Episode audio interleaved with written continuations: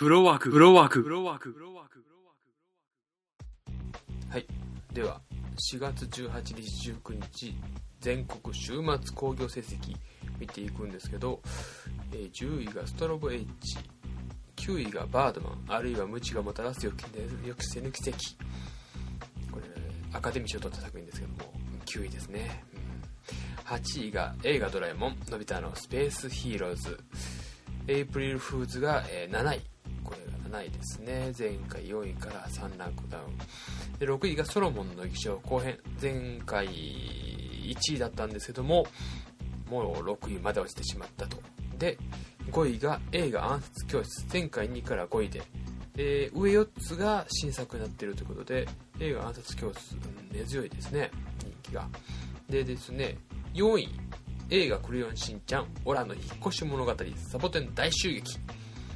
で、3位、ワイルドスピードスカイミッション。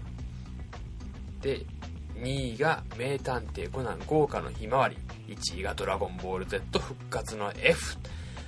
えー、僕が先週言ったのはコナンが1位だと。2位が、えードラゴンボールだったかな。3位がワイルドスピードクレヨンしんちゃんという風に言ってたんですけども、ちょっと、ちょっと予想が外れてしまいました。意外とドラゴンボール、ドラゴンボール根強い人気があるですね。びっくりしました。でも、ちょっと今回ですね、調べてみまして、えー観客動員数、これがですね、70ドラゴンボールが71万人約ですね。で、コナンがね、68万人。ワイルドスピードがちょっと、ちょっととかね、38万人。で、クレヨンしんちゃんが32万人ということで、ドラゴンボールとコナンがだいぶ競っているっていうところで、うん、神一重だったと思うんですドラでもドラゴンボールがね、653スクリーンに対してコナンが349スクリーンって考えると、コナンをだいぶ検討しているなと。ちょっとね、えーこのゴールデンウィークに向かっていく中で、まあ、コナン人気が、うんどこまでドラゴンボールを追いかけるのかなっていう感じ。いや、ドラゴンボール強いですね。ちょっと侮ってました。うん。まあ、来週がどうなるかっていうところで、来週というか、まあ、今週末が4月24、25日。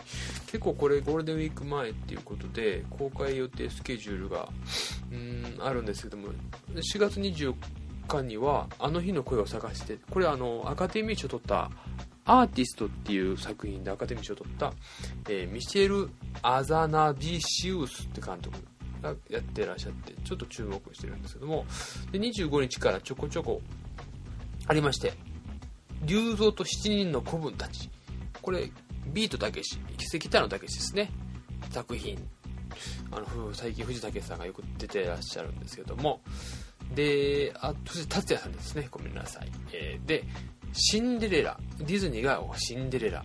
これケネス・ブラナーっていうね、えー監督、出演もよくされる監督さんで、僕なんかで行くとマイティそうなんですけども、うん、この方がシンデレラ、シンデレラ撮るでね、まあ、シンデレラと一緒にあの、アナと雪の女王が短編なんですけども、この辺出てきてどうなのかというところがあるんですね。で、王妃の館っていう作品。これが水谷豊さん。最近、この4月5月に水谷豊さんよく映画をやってるなっていう印象があるんですけども、浅田次郎原作ということで。で、寄生獣完結編ですね。僕も最初の見たんですけども続編どうしようかなってちょっと正直思ってはいます。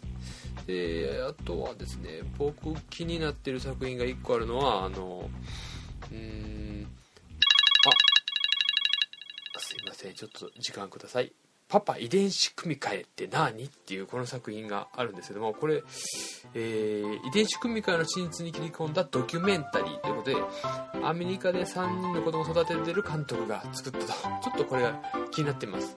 で先週言ったですねセッションがちょっと僕まだ見れてないんですよね。ワイルドスピードとクレヨンしんちゃんを見たんですけどもセッションが見れてない。ということでちょっとねうん。今週末もちょっとね僕ちょっといろいろ忙しいんですけどもなんとか見に行きたいと思いますんで、うん、また感想言いたいと思います。では。